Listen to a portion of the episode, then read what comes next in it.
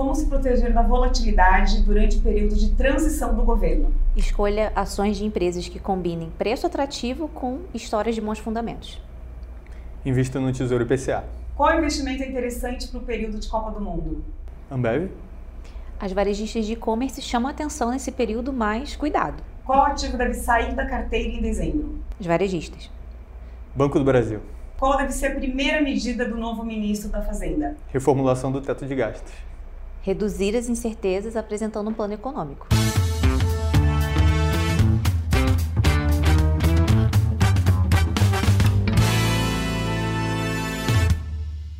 Olá, estamos começando o Papo Café e Lucros de novembro de 2022. A conversa de hoje acontece no estúdio da TV Estadão e eu tenho o prazer de receber a Flávia Meirelles, que é analista de investimentos da Ágora e o Nicolas Merola, que é chefe de análise da Invi. Olá, sejam muito bem-vindos. Prazer em recebê-los. Prazer é todo meu. Prazer estar aqui com vocês. Como o investidor pode se preparar para blindar a carteira neste momento de transição entre o governo Bolsonaro e Lula? Olha, eu acho importante é, que o investidor tenha sempre em mente, né, que tudo tem risco, né? Todo investimento tem risco. É, em algum grau, né? Então pode ter maior grau e menor grau, mas todo investimento tem risco. Então é, é importante, né? É, quando a gente fala de blindar a carteira de investimentos, é diversificar. É uma coisa que eu acho que é, muita gente vem falando, né? No, quando a gente fala de investimentos, né? No mercado de renda variável, ou mesmo de renda fixa, mas é diversificar. Então, é, existem riscos, por exemplo, quando a gente pensa numa ação de uma empresa, ah, tem um risco relacionado com o fundamento daquela empresa, né? Mas existem outros tipos de risco também, como um risco sistêmico, por exemplo, se acontece alguma coisa que vai afetar a, a, as taxas de juros, né, a curva de juros vai afetar de uma maneira mais significativa, aí é um risco que não tem jeito. Todos os ativos domésticos vão ser afetados, né? Então, para se é, para tentar blindar a carteira, né, para tentar se proteger né, desses riscos, o ideal é que o investidor faça uma diversificação dos seus investimentos. Então, ter um pouco de em renda variável, ter um pouco em renda fixa, né? E nesse momento dá para ter os dois ali, porque não dá para ignorar, né? Por mais que a gente tenha um cenário de incertezas tanto no mercado externo quanto no mercado interno, não dá para ignorar que realmente existem ativos na bolsa que estão muito descontados, ou seja, estão muito baratos, né? Então, é, às vezes a gente tem, é, por mais que, que tenha um cenário, estejamos passando por um cenário aí de guerra entre Rússia e Ucrânia lá fora, é um cenário de um cenário de inflação generalizada, é, né? Falando em termos globais. É, juros subindo no mundo inteiro e aqui no Brasil também questões internas, isso traz de uma forma, de uma certa forma, riscos para os investimentos em renda variável, mas é nesse momento também que existem muitas oportunidades, né? Então, é, existem oportunidades na renda variável e também não dá para ignorar que esse cenário de inflação alta aqui no Brasil, juros altos, também favorecem os investimentos em renda fixa. Então, nesse momento, a renda fixa também fica muito atrativa, né? A gente tem títulos hoje atrelados ao IPCA, ou seja, o investidor consegue se proteger da inflação inflação ainda ganha um juro real, né, acima de 6%, tem os investimentos, os títulos atrelados à, à taxa Selic, que está num nível alto, né? Então, eu acho que é, para você se proteger desses riscos, tem que, você tem que ter um pouco de cada coisa, né? Tem as oportunidades, sim, no, no, na, no mundo e no universo da renda variável, e tem também a renda fixa que está bastante atrativa nesse momento. Bom, eu concordo bastante do que ela disse. Eu acho que a diversificação é importante, principalmente quando a diversificação ela é feita entre as classes de ativos, né? E, mas sempre dentro de cada classe de ativo, eu acho que existe alguma coisa que a gente pode priorizar. Né? Você falou aí, por exemplo, da renda variável, da renda fixa. Eu acho que dentro desses núcleos tem os nossos ativos preferidos para esse tipo de, é, de período, né? olhando de forma mais tática, de mais curto prazo mesmo. E aí, eh, dando um pouco mais de clareza para os pontos que ela, que ela levantou, eu também quero citar para a renda fixa um ativo que é muito bom para blindar aí a sua carteira. Hoje em dia é a oportunidade da NTNB, que são os títulos IPCA+, que, que estão no Tesouro Direto. Na minha opinião, uma ótima oportunidade, mesmo que a gente tenha aí uma taxa de juros bem elevada e o, os títulos pré-fixados sejam uh, muito é, são, chamam a atenção, né? Chamam a atenção do investidor. Brilham, né? Brilham os olhos, né? Você vê aquele número de dois dígitos ali bem grandão, aí você fala, olha, vou travar aqui meu, minha, minha, minha rentabilidade. Mas mesmo assim, eu ainda prefiro as NTNBs, é, porque elas trazem um, um que a mais, né? um que a mais de tranquilidade e quando a gente está falando em blindar, a gente quer essa tranquilidade, né? A gente não está olhando tanto para o fator retorno e mais para o fator risco. Então, as NTNBs, na parte de renda fixa, eu acho que são uh, as grandes vencedoras, as grandes oportunidades. E aí, na parte de renda variável, uh, eu gosto bastante das ações, como você falou, a gente tem muita oportunidade ainda hoje, mas as minhas favoritas são aqui as campeões internacionais, perdão, as brasileiras campeões internacionais e que são as grandes exportadoras que a gente possui. Vou dar aqui um exemplo do setor de papel e celulose que a gente é super competitivo, o mais competitivo no mundo todo e que é super atrativo na minha opinião. Pode blindar também a sua carteira de renda variável. Ah, legal. Depois eu trouxe exemplo, eu ia exatamente uhum. perguntar para a Flávia que comentou que temos é, ações nesse momento como uma oportunidade, baratas. Uhum o que, que você destacaria para o investidor nesse momento olhar, mesmo que seja um uhum. setor ou alguma, empresa, alguma ação de empresa específica? Uhum. É, isso que, esse ponto que o Nicolas tocou, também concordo, né? As commodities, elas é, ainda estão em, em, níveis né, saudáveis para as empresas, isso citou, citou o setor de papel e celulose, mas a gente também tem as commodities é, energéticas, as metálicas também ainda em um certo um nível de preço ainda alto, né? Que geram bons resultados para as empresas desse setor. Né? Então, a gente tem é, a Vale, por exemplo, né? é certo que tem toda essa preocupação com a desaceleração da economia na China, mas quando a gente olha para o cenário é, lá fora é, e, pensando também né, no nosso cenário externo, acho que as empresas é, voltadas aí para as commodities, no momento, estão sendo uma opção né, mais defensiva, porque é, não temos visibilidade de quando essa guerra entre Rússia e Ucrânia vai acabar, e isso, de uma maneira ou de outra, está fazendo com que o preço das commodities ainda esteja, ainda esteja alto. Então, empresas desse setor são uma boa opção, estão descontadas em bolsa, pagam bons dividendos, né? O caso da Vale é uma excelente pagadora de dividendos. E tem outros setores também que você consegue aí se proteger da, é, da inflação, setores que tem, você consegue repassar a inflação mais facilmente, por exemplo, as, as empresas do setor de atacarejo, né? Então, dentro do, do, do, setor de varejo, né, tem lá a parte dos supermercados e dentro desse segmento tem um subsegmento que é o, o atacarejo, né? Então, esse segmento ficou muito é, em destaque, né, com o aumento da inflação, os consumidores procuraram é, é, uma maneira né, de, de conseguir um menor preço, comprar um volume maior né, de, de, de produtos com menor preço, e aí o, o setor de atacarejo começou a chamar muita atenção, porque é um setor que você consegue repassar a inflação mais facilmente. Então, são ativos desse, desses setores aí, ativos mais defensivos, também considerados mais defensivos, como, por exemplo, empresas do setor de energia elétrica. Energia elétrica é um setor que é, trabalha ali com contratos pré-estabelecidos, então você consegue ter uma maior, uma maior previsibilidade né, da, do que, da geração de caixa, consequentemente de quanto, quanto vai ser pago de dividendos. Então, são setores assim como de energia elétrica, telecom, que são setores mais defensivos em bolsa. E falando em dividendos, o que o investidor deve fazer com Petrobras nesse momento? É, tira da carteira ou, por estar descontada, é um bom momento de entrada ainda? Olha, depende, depende do perfil de risco, né, do, do, do, investidor, né. A Petrobras é uma empresa que nos últimos trimestres ela veio é, desalavancando seu balanço, veio é, focando, né, na sua atividade principal, né, que é a exploração e produção de petróleo, é, veio e com isso começou a gerar bastante caixa e pagar, né, dividendos altos, né. Então é uma empresa que é, mostrou excelentes resultados nos últimos trimestres. Não dá para ignorar que é um papel que está barato, ele está bastante descontado em bolsa, está barato e trouxe aí nos últimos trimestres resultados bastante é, favoráveis. Agora, é, realmente, no curto prazo, é um papel que vai sofrer muita volatilidade, é um papel mais sensível realmente ao, ao noticiário recente, né? É, lembrando que a Petrobras ela é uma estatal, então o seu principal acionista né, é o governo, então existem muitas dúvidas, até mesmo antes do resultado das eleições, já existiam dúvidas sobre qual seria o futuro da companhia, se vão ser é, mudadas as diretrizes da companhia, se vai ser a, a política de, de preços de combustível, se vai sofrer alguma alteração. Então a gente não sabe realmente tudo que, uh, que a empresa gerou, que está sendo hoje direcionado para dividendos, vai ser direcionado então agora para outros tipos de investimentos? Quais são os riscos desses novos investimentos se eles vierem a ocorrer? Então são, é, são respostas que a gente ainda não tem. Né? Não tem com certeza ainda respostas concretas para essas perguntas. E enquanto a gente não tiver, realmente o papel vai sofrer muita volatilidade no curto prazo. Então, o investidor que tem Petrobras deve estar ciente desse, desses riscos né, de curto prazo, enquanto realmente a gente não tiver resposta para todas essas perguntas. Eu, eu, concordo que é um papel que é muito barato, né?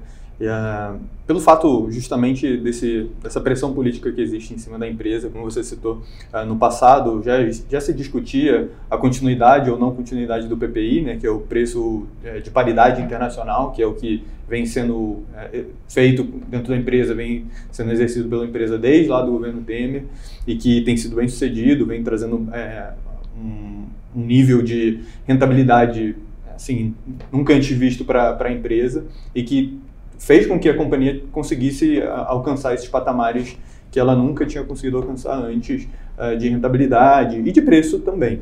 Mas mesmo assim, como, como uh, você citou, a gente tem hoje uma Petrobras ainda barata. Uh, a Petrobras, ao longo desse ano, é, conseguiu é, entregar um, um ROI mais ou menos, que é um retorno sobre o seu patrimônio de mais ou menos na casa de 45% a 50%, e hoje em dia o mercado precifica que isso vai ser destruído, né, esse valor que ela, que ela tem conseguido entregar vai ser destruído para mais ou menos 10% ou 15%, seja pelas intervenções uh, governamentais, seja pela possível queda do petróleo uh, proveniente de uma recessão global, né, que muito tem sido discutido por conta uh, dos problemas que a gente teve com políticas monetárias e que tendem a, a cometer o, o global em algum momento, né, mas não por enquanto.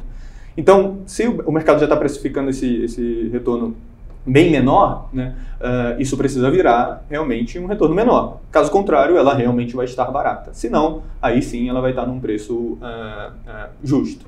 Então, por isso, e por conta de todo o risco político que existe no papel, mesmo esse ponto de, de, em termos de preço, eu não sou a favor de investir na Petrobras. Eu, eu, eu na, no geral, eu prefiro evitar empresas, companhias que não, so, não sejam 100% privadas. E, e, isso daí, com esse, com esse risco extra de um, desse atual governo, que já foi muito vocal né, com, com, com relação à, à, política de preços e todas as outras medidas, investimentos em refinarias, que são importantes, já foram tentativas no passado e que podem ser, podem ser tentativas do futuro novamente, e que exigem muito capital da empresa.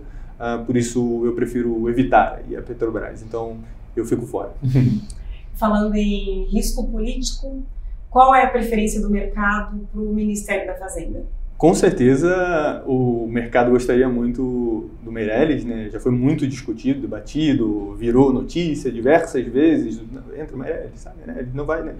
Mas chama o Meirelles. Chama o Meirelles, exato. Todos os tipos de memes possíveis e imagináveis foi, foi utilizado para tentar, nessa, nessa iniciativa de tentar trazer um ministro que fosse mais amigável com o mercado financeiro.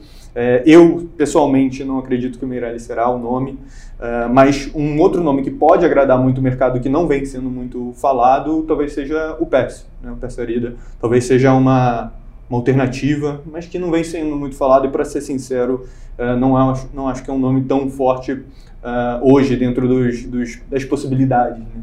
É, então, tirando esses dois nomes, eu não vejo muitas possibilidades que sejam tão. que o mercado vai, vai gostar tanto. Né? Hoje a gente fala, alguns falam de, de, do Haddad e alguns outros nomes, esses seriam menos bem recebidos pelo mercado, na minha opinião.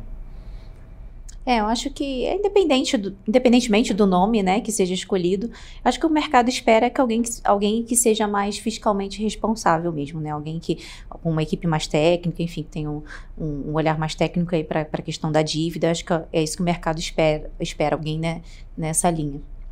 A gente está agora né, no momento de Copa do Mundo no Catar, então é, muitos olhares né, para a competição, Brasil aí quem sabe rumo ao Hexa, então tem toda uma, né, sempre uma expectativa em relação a isso. E a gente também no, investidor tem trazido algumas matérias no sentido de entender se acontece alguma coisa com os investimentos, é, para o investidor se preocupar em dias de jogos no Brasil, por exemplo, ou de que forma tem, algum setor pode ser impactado mais ou menos. Então, eu queria que vocês comentassem um pouco hum. É, a gente estava até conversando antes de começar a gravação, eu e a Flávia, que eu falei assim que muitas vezes é uma percepção de que alguns setores vão ser beneficiados, mas no fim do dia não é tudo isso que a gente vê, né, como, como resultado. Eu queria que vocês comentassem um pouco sobre isso. É, tem muita gente que pensa assim, tá chegando a Copa do Mundo, onde é que eu vou ver o jogo, onde é que eu vou ver os jogos, né? Vou comprar uma televisão nova. Então tem muita gente até que pensa que aumenta o número né, das, das vendas de televisores pra, por conta da Copa do Mundo. É, e aí com isso vão aumentar as vendas das varejistas de e-commerce, mas não é bem assim, né? A gente até fez um estudo também sobre isso. É, tem, há essa percepção, mas no final é, não é transformador, assim, não é algo que vá, não é um divisor de águas, né, para as empresas, para os varejistas por exemplo, o e-commerce, por exemplo. Pode até aumentar, sim, a venda, mas não é nada, não traz um, um, um grande impacto para as ações, no valor da ação, exatamente. Bom, quem pode sofrer um impacto aí sim talvez seja o, o setor de, de, bebidas, né? É. Então a gente tem aqui um nome que é super relevante não só no Brasil como internacionalmente, que é a Ambev.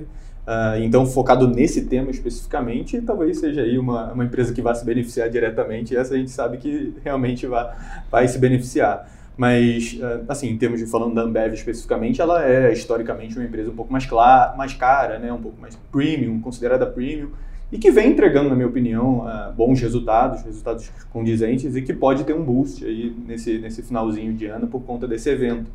É, mas também eu também não acredito que vai ser ah, uma mudança na empresa, nem nada disso, não. Tá bom?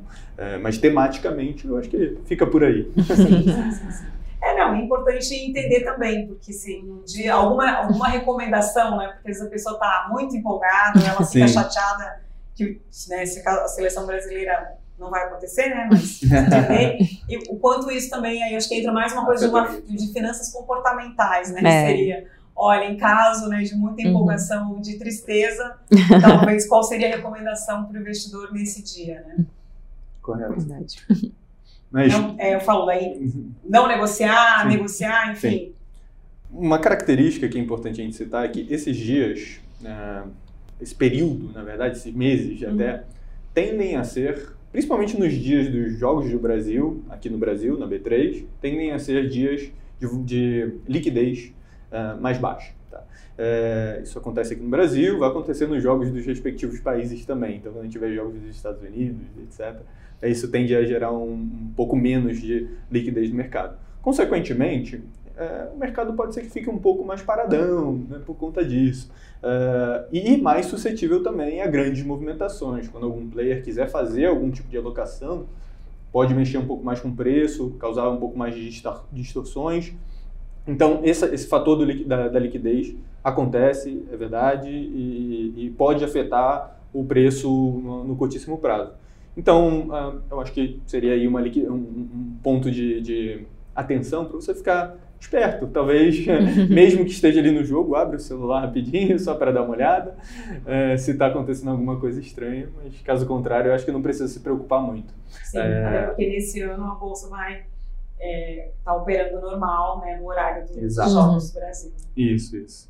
É. Então pode acontecer alguma oscilação, né? Como a liquidez vai ser menor, às vezes as oscilações tanto para cima quanto para baixo podem ser maiores, mas nada que o investidor é, precise se assustar com aquilo, porque realmente é o efeito ali do jogo do Brasil que está passando e aí uhum. são a, a, liquidez acaba sendo menor na bolsa. Bom, a gente sempre convida, né? Os convidados aqui do, do Café e Loucos para contarem, compartilharem com a gente uma história que tenha marcado, que pode ter sido algo positivo ou negativo, mas que tenha deixado aí uma, uma lição ao longo né, da, da trajetória de vocês. Bom. Quer começar, Flávia? Pode ser. É... Não, acho que foi marcante né, na, na, minha trajetória é, foram foi até um caso recente agora, né, na pandemia, os vários circuit breakers que tiveram na bolsa seguidos, né? Eu lembro que eu estava dando palestra para investidores sobre renda variável, sobre os investimentos em renda variável, e aí começaram os, os sucessivos circuit breakers no meio da, da, da palestra, então isso me marcou. É, mas eu acho que é, o que fica de aprendizado, né? A gente já teve outros circuit breakers, né? É que eu não, não, eu não é, vivi como eu vivi agora. Eu não estava trabalhando no mercado financeiro quando a gente teve lá na época, é, outras épocas de crise, né, no mercado. Ah, o circuit breaker, só para quem não sabe, né, é aquela é quando a bolsa cai mais de 10%, então os negócios são é, suspensos, né? Ficam paralisados. É, por um determinado período de tempo, depois volta a negociação. Mas eu acho que fica, o que fica de aprendizado, tanto para mim quanto acho que para os investidores também, né? É que nesses momentos de, de pânico, né? às vezes a gente tende a tomar decisões precipitadas porque é um cenário é, totalmente de incerteza, você não sabe realmente o que vai acontecer. Então, na época da pandemia, o que, que assustou o mercado? É não saber se vai ter vacina, a vacina vai demorar a ser produzida, vai ficar disponível em quanto tempo, né? Como é que. Vai ter lockdown. Né? Vai ter lockdown, como é que vai ser? Então, ninguém tinha noção do que, do que né, estaria por vir. E aí o mercado se assusta e naquele momento, né, a, a, a, muitos investidores acabam tomando decisões assim precipitadas. E o que fica de aprendizado é que realmente a gente tem, a gente passa por períodos de crise, esse não foi o, o primeiro, né, como eu comentei já, tivemos outros circuit breakers na bolsa, e é um momento de pânico, mas é, o investidor tem que ter em mente que ele não pode esquecer todos os, tudo que ele aprendeu dos fundamentos daquela empresa. Por que, que ele comprou aquela ação daquela empresa? Porque ela tinha fundamentos sólidos, uma empresa de qualidade. Então, não esquecer disso nesses momentos de, de, de pânico, porque a tendência é que o mercado se recupere, como foi o que aconteceu. Né? A bolsa saiu, ela estava mais de. Estava em torno lá de 115, 120 mil pontos, ela caiu para 63 mil pontos é, nessa época, no mês de março né, de 2020, e depois recuperou tudo de novo. Então, até o final do ano, ela já tinha recuperado tudo de novo, já tinha voltado para o seu nível é, né, pré-pandemia. Então, para aquele investidor que aproveitou as oportunidades, né? Então, é aí que a gente tem que enxergar as oportunidades, que a gente estava tão comentando aqui, né? Nós estávamos comentando. É, e quem aproveitou a oportunidade, com certeza teve é, é lucro né, na bolsa, porque ela voltou para o patamar que ela estava antes, né? A, a, a, foi, foi aos poucos, né, ao longo do ano, mas é, ao, ao, longo dos meses, e aí quando chegou no final do ano ela já tinha, já tinha recuperado. Então, o que fica de lição é não tomar decisões precipitadas, né? É, eu sei que é difícil porque realmente surgem muitas dúvidas, muitas perguntas, mas a gente não pode esquecer de tudo que a gente aprendeu, por que a gente comprou aquela ação, né? Porque era uma empresa com bons fundamentos, enfim, e esperar passar esse período de pânico, né? Que, é, que vai voltar a calmaria, depois a gente vai ter as respostas para as perguntas, e aí veio a vacina, enfim, e aí e a bolsa recuperou tudo de novo. Então, é, eu acho que esse até é o, o, o recado né, que eu deixo para os investidores é, ter em mente isso, né? Não, não se desesperar em, nesses momentos de crise, de pânico, porque é, a tendência de você tomar uma decisão precipitada é, é, é, é, grande, né? E aí você pode tomar uma decisão errada e aqueles investidores que mantêm a calma até aproveitam as oportunidades nessa hora para potencializar os seus ganhos. É a diferença do racional e do emocional. Exatamente.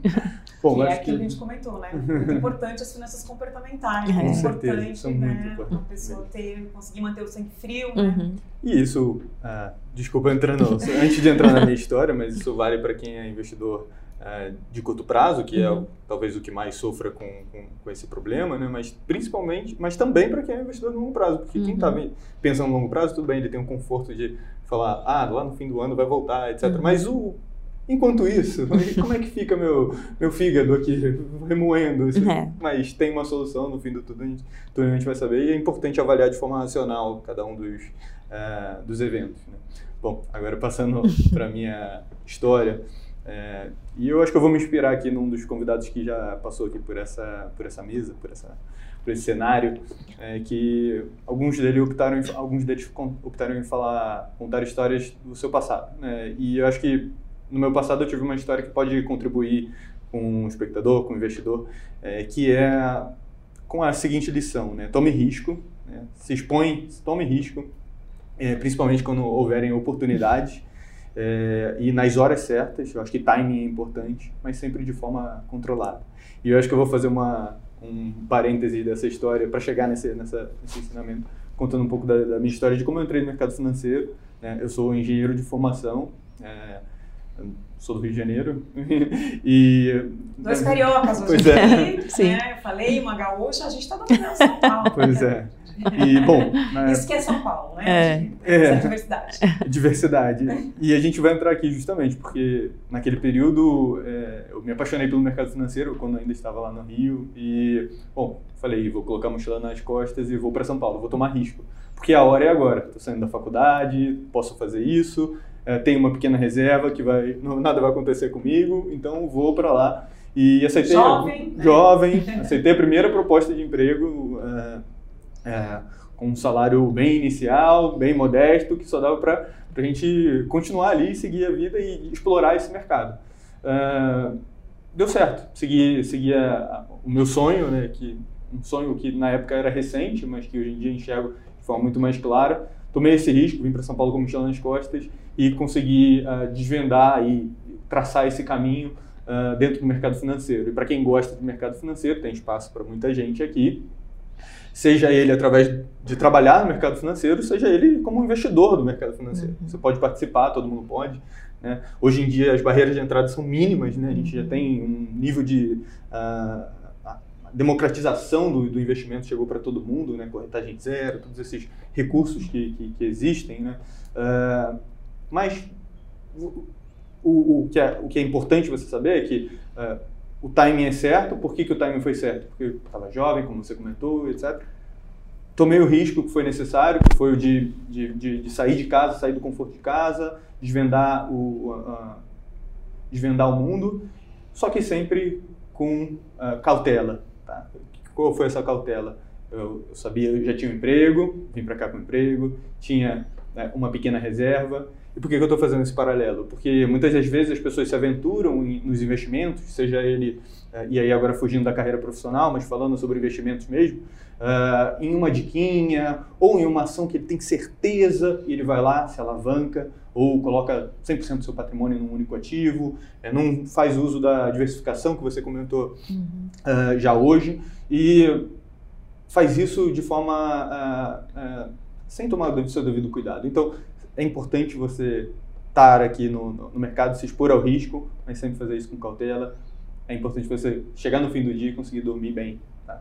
Ter um então, planejamento então, mínimo. Ter um planejamento, exato. E conhecimento. Para isso você vai buscar informação, buscar estudo, buscar profissionais que vão poder te ajudar né? Então, e conteúdo, aqui a gente está falando Sim, disso. É. Né? E hoje é o que não falta, né? Algum tempo é. atrás a gente tinha uma carência disso, né? Hoje a, a educação financeira ela está muito mais né, disseminada no mercado, então é, tem bastante conteúdo, então tem como investidor buscar esse conhecimento sim. É. Sim, é, e, e, também eu acho que interessante quando a gente fala que aumentou muito esse, esse conteúdo e também é, quando a pessoa for buscar, ela certificar quem são essas fontes, uhum. quem são esses profissionais que ela, né, que ela está ouvindo, enfim, que também é importante a gente é, tomar esse cuidado, né? Tem de, muita diquinha. De é, e de buscar, porque às vezes, enfim, né, óbvio que tem um papel muito bacana e muito relevante, importante dos influenciadores, a gente inclusive fala do trabalho de, de influenciadores também, né, uhum. né, no investidor, mas entender que muitas vezes tem um, às vezes um interesse por trás do que essa pessoa está